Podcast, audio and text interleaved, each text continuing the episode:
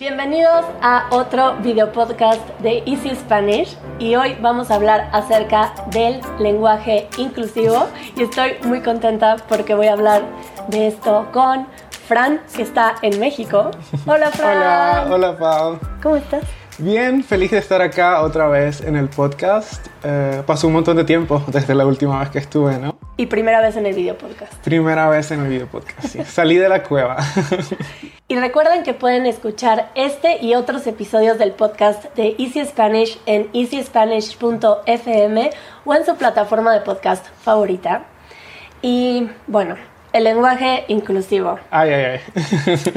Tengo que confesar que no conozco mucho el tema, aunque es un, es un tema que se escucha mucho. No creo que me haya tomado un tiempo para reflexionar profundamente en el tema y por eso me ha gustado hablarlo contigo. Y primero, ¿por qué a ti te interesa tanto este tema?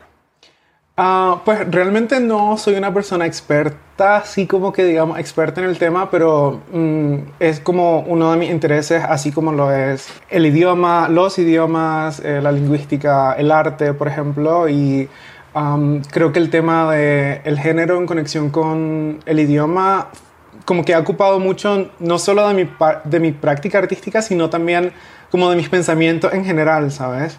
Eh, en Nicaragua estudié medios em, y mi familia viene, o sea, eh, mi familia viene también del campo, ¿no? Entonces, eh, al llegar a estudiar medios me di cuenta de un montón de, de, temas relacionados, digamos, a el español normativo, ¿no? O el español correcto versus el español que se habla en la calle o que hablan las personas, el español, digamos, real o la realidad concreta del idioma.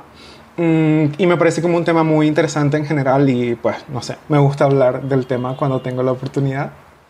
Me gustó que dijiste esto porque creo que es idea para otro episodio también. Eh, esto de el español que se habla, que hay gente que también considera que es incorrecto, pero bueno, hoy estamos en el lenguaje inclusivo y mm, bueno, es un tema controversial, pero vamos a empezar con la pregunta básica. ¿Qué es el lenguaje inclusivo? ¿Qué es el lenguaje inclusivo? en términos simples, yo diría que es como una forma de comunicación que busca eh, incluir eh, a otras identidades de género que, digamos, no son las masculinas, ¿no? Como, como sabemos en español, eh, todo está estructurado en masculino y femenino, no es el caso en otros idiomas, pero en español tenemos esta estructura, entonces el lenguaje inclusivo es una propuesta que busca corregir, ¿no? Eh, como esta exclusión. Sí, así lo definiría. Ok, y entonces varía según el idioma. Sí, exactamente. Hay idiomas en los que no es necesario tal vez como una propuesta novedosa porque digamos, son inclusivos en sí, ¿no? En el inglés, por ejemplo, la mayoría del tiempo solo hay un artículo, que, lo cual no solo lo convierte en un idioma relativamente fácil en comparación con español u otros, eh, pero también en un idioma bastante inclusivo. Una de las cosas que más escucho y que quiero preguntar tu opinión es que hay gente que cree que el lenguaje inclusivo puede destruir el idioma o que es gramaticalmente incorrecto. ¿Tú qué opinas? pues como ya lo decíamos, es un tema complejo. Eh, tan complejo como, como simple también, ¿no? Porque a veces a mí me parece que, se reduce a algo muy simple y es como a las personas eh, hablando como quieran, ¿no? Y buscando eh, soluciones lingüísticas para problemas, digamos, o contextos reales, ¿no? Y, eh, y en ese sentido, pues es como la naturaleza de los idiomas, ¿no? Claro que cuando la sociedad cambia, necesitamos nuevas formas de expresar eh, la nueva circunstancia o la nueva ideología de la sociedad. Claro, sí, es algo que pasa como en todos los idiomas, en todos los contextos, ¿no? Por algo no hablamos como los españoles cuando colonizaron América, ¿no? O sea, es como eh, cambia, ¿no? O sea, por ejemplo, en el español de México eh, hay mucha influencia de, de, otras lenguas, ¿no? Como originales de esta región y, o sea, como al final del día, como los idiomas cambian, ¿no? El español cambia, hay nuevas cosas, hay más anglicismos eh, y no sé, yo pues creo que en sí eh, podemos elegir, ¿no? Como ser la persona que se resiste al cambio, ¿no? Y que está ahí como malhumorada, ¿no? O, o verlo de una manera un poco más abierta y un poco más realista, ¿no? Al final. Que de alguna forma el idioma se ha construido también por la sociedad y muchas veces no de una forma consciente.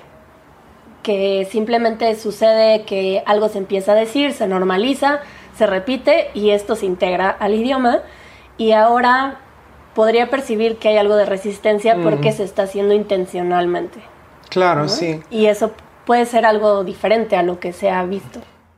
Lo de intencional ya lo podemos eh, hablar también. Eh, y sí, no sé, a mí me parece más que todo como una falta de practicidad, ¿no? O sea, como eh, esta idea, ¿no? De que hay una manera de hacer las cosas, ¿no? De que hay una manera correcta, ¿no? Y creo que también es algo que pasa no solamente con los idiomas, sino como que con el conocimiento en general, ¿no? Es como eh, hay como un sistema ¿no? Eh, de legitimidad del conocimiento, ¿no? las universidades, el máster, el doctorado, etc. Y creo que eh, también esto tiene que ver mucho con el idioma, ¿no? porque digamos como para mm, cumplir, ¿no? como marcar todas las, las cajitas que, que, te dicen que habla el español correctamente, tenés que tener como una educación de alto nivel, ¿no? Y a mí realmente no se me ocurre otra razón eh, para defender, eh, digamos, este sistema tan inflexible que no sea diferenciarte del resto, ¿no?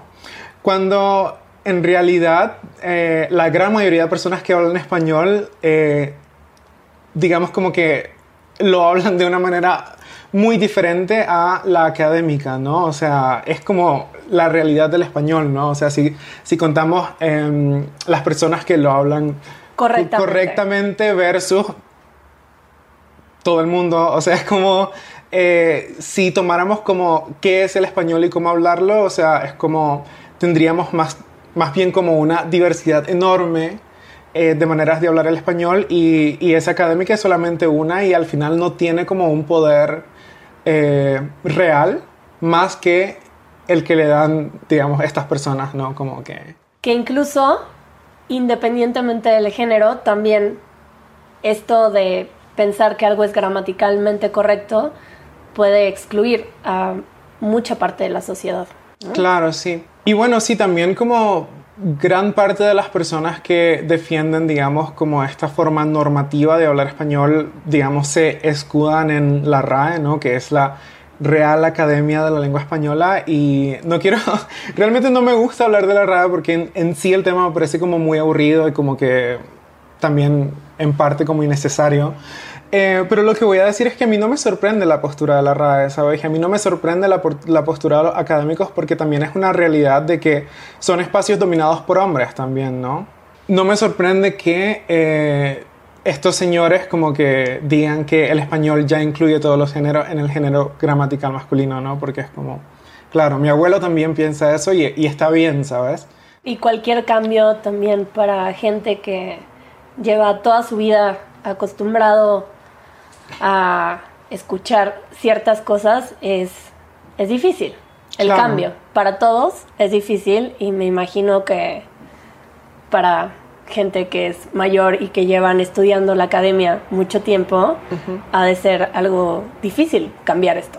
Y para la gente nueva también realmente, ¿no? O sea, eh, es un cambio significativo en la manera en que eh, entendemos el mundo también, ¿no? Porque eso es lo que se expresa, ¿no? Finalmente a través del idioma. Eh, y también algo bastante real es que eh, el lenguaje inclusivo no forma parte de eh, todos los contextos donde hablamos español, ¿no? O sea, tampoco regionalmente, diría que es como algo más generacional, ¿no? Personalmente tengo grupos de amigues donde se siente muy, muy orgánico usarlo de esa manera porque son personas que tal vez tienen como una actividad política eh, un poco más activa, ¿no? Eh, o están como simplemente más eh, acostumbradas, ¿no? A hablar de esta manera y en otras ocasiones yo simplemente no lo uso porque mm, en algunos contextos no quiero crear como una distancia entre las personas con quienes hablo y yo, ¿no?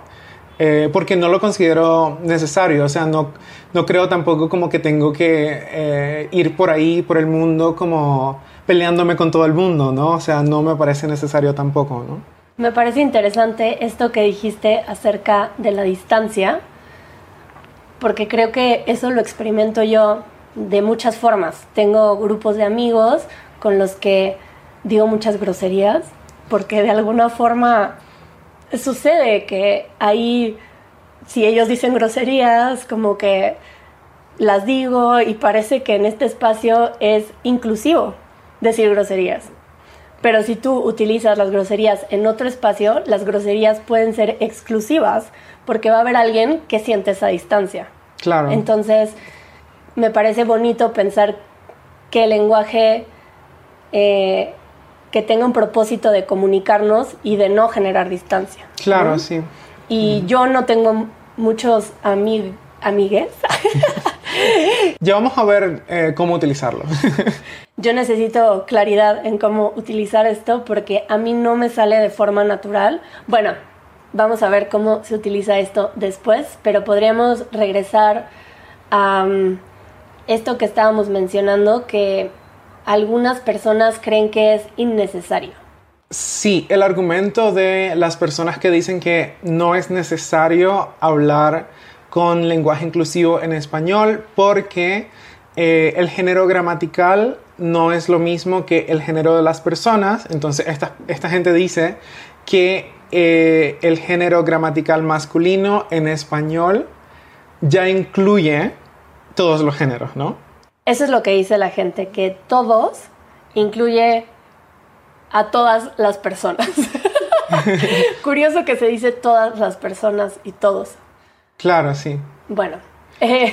sí, no, eso, eso es lo que dicen, ¿no? Y en sí, eh, entiendo de dónde viene, ¿no? Porque en otros idiomas eh, realmente el género gramatical no tiene que ver con el género de, las personas, ¿no?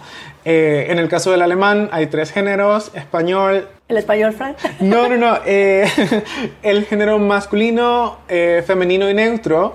Y estos géneros gramaticales no siempre se corresponden con el género de las personas, ¿no? por ejemplo, la palabra para señoritas o señorita es neutro, no femenino, ¿no?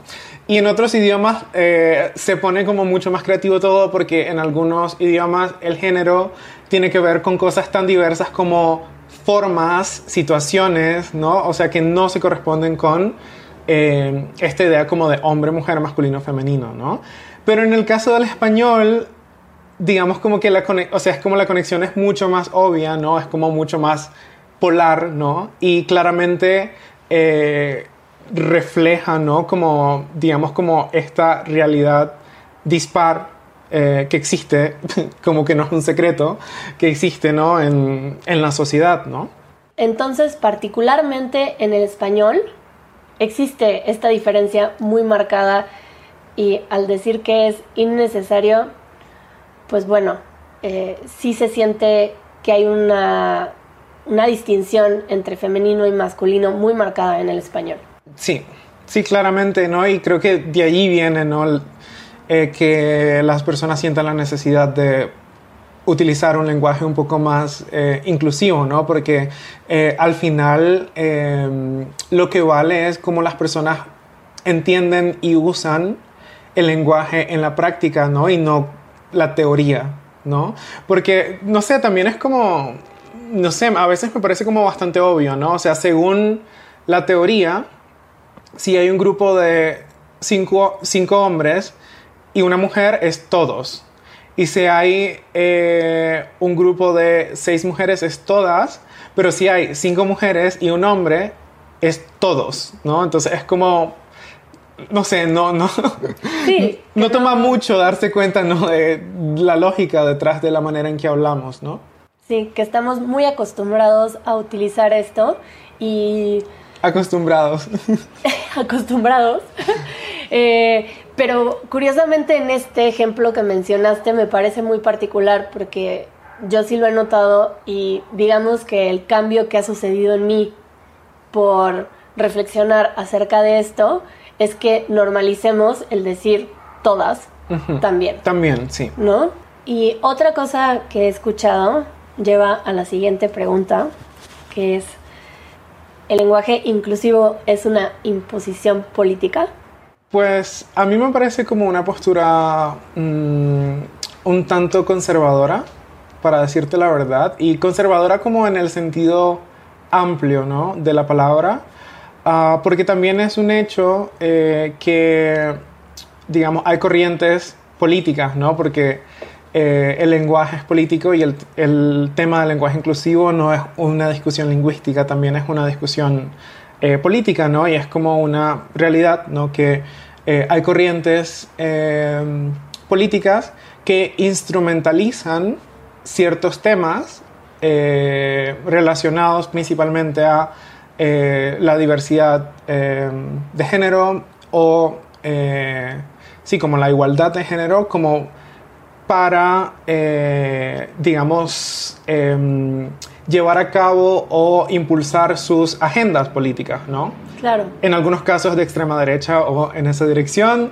no nos vamos a meter en temas tan complejos. En temas tan complejos, pero eh, creo que generalmente como las personas que ven esto como una imposición eh, política, me parece como que es un poco como el resultado de la instrumentalización de esos temas y del desconocimiento porque en cambio a mí, eh, eh, como ya lo dije, el lenguaje inclusivo, más que parecerme a una imposición, eh, me parece como que es el resultado de una necesidad de visibilizar, ¿no? Y, de, y por supuesto como de cambiar la manera en que entendemos el mundo y nos relacionamos entre sí, pero me parece como mucho más un cambio, digamos, derivado de esa necesidad más que eh, una agenda mm, macabra como para incluir a todas las personas, ¿no? creo que por eso también es importante eh, hablarlo, ¿no? O sea, porque creo que también muchas personas eh, que están en contra del lenguaje inclusivo también como desconocen como gran parte del contexto, ¿no? O sea, como hay una distancia enorme entre estas personas y las personas que, que lo usan, ¿no? Y o sea, al final eh, solo toma como relacionarte un poco más con personas que piensan un poco diferente, ¿no? A, a, a vos. Y bueno, podemos pasar a aprender cómo se utiliza el lenguaje inclusivo en el español. Sí, qué lindo, ¿no? Porque también justo eh, en la escuela de invierno de Spanish que tuvimos a comienzos de este año acá en México, como que en algún momento Josh se me, saludos para Josh, eh, se me acercó para preguntarme cómo se usa en español y justamente, bueno, eh, yo hablo alemán también y también en algún momento, claro, me preocupó como también aprender a cómo utilizarlo en alemán. Eh, entonces, nada, así que si les interesa eh, el tema eh, y se quieren familiarizar un poco con cómo utilizar el lenguaje inclusivo en español, podemos muy rápidamente repasar, digamos, las principales expresiones, ¿no? Bueno, podemos comenzar por los pronombres, porque yo he descubierto que como no sé utilizarlos bien, lo evito tratando de utilizar el nombre. Ah, claro, esa es una buena técnica. En alemán, de hecho, eh, principalmente se usa el nombre porque funciona mejor con eh, la lógica eh, del idioma, ¿no? en el caso de español, pues bueno, tenemos él, ella y creo que el único caso en el que hay que utilizar otro pronombre es cuando las personas se definen como no binarias y generalmente, como hay una diversidad de pronombres, pero generalmente utilizan ella. ¿No? Entonces es como, para ella, o también utilizar el nombre está perfectamente bien. He de confesar que me cuesta mucho trabajo y, y que es una cosa de escucharlo más. Claro. Porque no estoy acostumbrada a escuchar la palabra ella en general. claro, sí. Sí, sí. Eh, repasando como otros usos, eh, me gustaría empezar eh, por uno que me parece como la ironía de la vida un poco y es un, una forma de lenguaje inclusivo que es antigua que data de cuando utilizábamos eh, el Messenger de Hotmail, que en lugar de escribir cansado o cansada, escribiríamos cansad y una arroba, ¿no? Sí. Eso es como la prehistoria del lenguaje inclusivo y me parece muy interesante empezar por ahí porque para ese entonces el debate sobre el lenguaje inclusivo no existía y no existía la tensión, digamos, entre claro. las personas que están en contra y nadie, a nadie le importaba, ¿no? O sea, estas personas que ahora están en contra del lenguaje inclusivo seguramente utilizaban la arroba como un símbolo neutral, ¿no? Y también para ahorrar decir amigos y amigas, simplemente se utilizaba el arroba. Arroba en lugar de la O o la O, porque claro, en la lógica, ¿no? Era como a y O. Siguiente uso del lenguaje inclusivo, que es básicamente la, la evolución de eh, la arroba, que ahora muchas personas utilizan la X, ¿no? Y por alguna razón, a las personas que están en contra del lenguaje inclusivo, la X les parece peor que la arroba. A mí, la verdad, me parece... Igual. Igual, no sé. Estéticamente me gusta más, pero eso es mi opinión personal. Eh, entonces, algunas personas, en lugar de escribir latino o latina, escribirían Latinx, ¿no? Ah. Claramente eh, no hay ninguna pronunciación intuitiva para estas palabras que terminan con X, ¿no? Y muchas personas eh, leen estas palabras con otro uso del lenguaje inclusivo que es la E, ¿no? O sea, la X es bastante como del lenguaje escrito, ¿no? Y eh, en el lenguaje hablado es más común utilizar la E en lugar de A u O. ¿no? O sea, por ejemplo, las personas dirían eh, cansade. Y bueno, también como para aclarar, también muchas veces eh, se utiliza como en plural. O sea, ahora los ejemplos que estaba dando son en singular, pero generalmente es como cansades, como para incluir un grupo de personas que en, en el que hay hombres, mujeres o personas que se identifican fuera de, digamos, el espectro binario, ¿no? Entonces es como muchas veces se utiliza como en el, en el plural, en la forma plural. Eh, otro uso, digamos, es como el lenguaje eh, no sexista, no sé cómo llamarlo, esta es la manera en que yo lo, lo, lo, describo, ¿no? Como lenguaje no sexista o lenguaje que no hace referencia al género. O sea, por ejemplo, en lugar de decir el ciudadano o la ciudadana, algunas personas dirían la ciudadanía, ¿no? Eh, o en lugar de decir hombre o mujer, algunas personas dirían personas, ¿no? O eh, seres humanos, por ejemplo, ¿no? Eh, y es muy curioso porque, o sea, en español, al igual que en otros idiomas, como alemán también, como que muchas personas utilizan el término el hombre para referirse como a la humanidad, ¿no? Y es como... Sí, ser críticos como con cualquier cosa no solamente con el género, sino que podamos observar que hay cosas del idioma que son reflejo de aspectos de la cultura que a lo mejor no queremos adoptar nosotros y que es bueno generar esta conciencia del lenguaje. Claro, sí, y, y, pasa como con muchas otras cosas, ¿no? Porque realmente el lenguaje nos define fundamentalmente, ¿no? O sea, hay idiomas como hay culturas en las que el entendimiento de los colores es diferente, simplemente porque hay más o menos palabras para nombrarlos, ¿no? Entonces, de repente, eh, como algo que para nosotros o nosotros, nosotras, eh, es un color, en otras culturas son dos o tres, porque la manera en que hablan define cómo entienden la realidad, ¿no? hay lenguajes indígenas que no tienen el concepto de ayer, mañana, por ejemplo.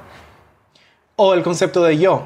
Y bueno, eh, la última expresión de lenguaje inclusivo que tengo acá es la alternancia de género, que es básicamente lo que ya mencionabas, Pau, que es como alternar el género indistintamente, ¿no? Como a veces decir todos, a veces decir todas, ¿no? Como que verlo de una manera un poco más aleatoria, ¿no?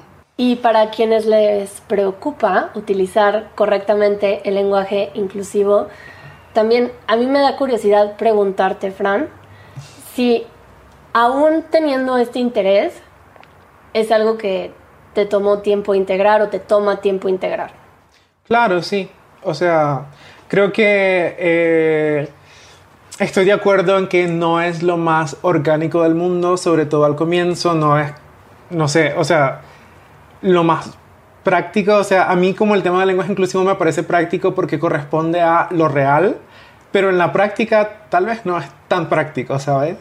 Eh, pero sobre todo para las personas que están aprendiendo eh, español, yo diría como que no le den tantas vueltas realmente, o sea, eh, se entiende que están aprendiendo, en realidad es un tema, una propuesta muy nueva y pues, no sé, estos cambios, ¿no? Como en el lenguaje toman décadas, ¿no? O tal vez más, ¿no? Y creo que simplemente como que traten de usarlo cuando se sienta orgánico, cuando lo crean necesario. Em, y de lo contrario, como que también, como las personas que aprenden los idiomas son como invitadas, ¿no? Invitadas, ¿no? En, en el idioma, así que no se les va a eh, reclamar nada ni a... y gracias, Fran. Me encanta tenerte aquí y poderte ver mientras hablo contigo. Ah, a mí también, me encanta estar en México. Eh, ¿Qué te parece si platicamos un poquito más eh, en el After Show? Que en esta ocasión, por ser una ocasión especial, va a estar disponible en YouTube. Porque tenemos un After Show para todos los episodios de podcast que lo puedes escuchar si tienes la membresía de podcast, en donde también obtienes una transcripción interactiva para poder leer mientras escuchas y un vocab helper para que puedas ver las expresiones y las palabras más importantes minuto a minuto. Y les dejamos el link de la membresía abajo. Adiós. Chao.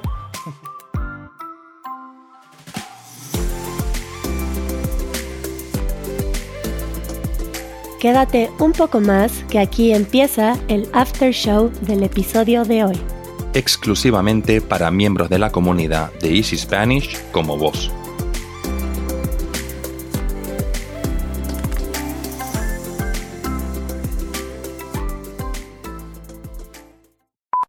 Bueno, ¿de qué vamos a hablar en este after show? ¿Qué estás haciendo, Fran? Eh, justamente, como estamos hablando de los beneficios de la membresía podcast, eh, estaba buscando el podcast de Easy German porque como aprender alemán es un camino eterno. Eh, yo escucho el, podcast de Easy German todas las semanas. Eh, y no sé, para mostrarlo tal vez un poco, básicamente eh, si lo escuchas en una aplicación que soporta, digamos, como imágenes de capítulo, ¿no? como no todas las aplicaciones lo soportan, pero por ejemplo Apple Podcast o Overcast o Pocket Cast soportan, digamos, esta función. Eh, entonces, las personas que forman parte de la membresía de podcast eh, de la comunidad This Spanish, ay, gracias, eh, van a poder ver las 10 palabras más importantes de cada minuto del podcast. Y sobre todo, creo que para eh, personas que tienen un nivel tal vez un poco más avanzado está muy útil, ¿no? Porque también tenemos la, transcripción interactiva donde puedes leer como absolutamente todo. Todo lo que se dice, que es, en ese nivel estoy yo en el alemán, que necesito absolutamente todo. Sí, en la transcripción interactiva también puedes traducir automáticamente, ¿no? Como cada párrafo, ¿no? Eh, pero en este caso, como si tenés un, un nivel un poco más avanzado, como que podés estar haciendo otra cosa y si escuchas una palabra que no conoces, ¿no? Como, no sé, eh, efímero, no sé. A ver si conocen esa palabra. Eh, si escuchas una palabra que no conoces, pues como podés simplemente como ver y muy probablemente como esa palabra va a estar aquí, porque están las 10 palabras como más importantes. Eh, o expresiones regionales, por ejemplo. Claro, sí, que esas son difíciles, ¿no? Bueno, además de la promo, Fran. Perdón. Cuando te vas, ya te vas. Pasado mañana me voy. Estuve acá tres semanas. Eh, la pasé muy bien. Estuve visitando a mi tía la mayoría del tiempo con ella, cocinando en casa. Eh, también grabando un pequeño documental sobre mi tía. ¡Wow! Eh, no sé, de hecho también como les puedo dejar mi Instagram por abajo por si quieren seguirme, no lo sé. por si acaso. por si acaso. y sabes como algo muy rico de este viaje es que siento que comí muy bien, particularmente, ¿no? Algo muy rico, los tamales de tu tía. Ah, sí, te, te hizo tamales, tal vez te puedo... Sí, en serio, tal vez te podemos mandar uno. Ay, sí, deliciosos. Sí. Y yo ya bien acostumbrada de verte aquí en Berlín, en Barcelona. Me encanta nuestra amistad internacional. Sí. Así que no importa que te vayas porque Nos vemos pronto. nos vemos sí. pronto. Fran. Viene, viene la escuela eh, de Easy Spanish, como la versión primavera 2024. Pronto vamos a, a compartir más información. Gran after show con esa gran noticia. Creo que Bomba. con eso los dejamos. Chao.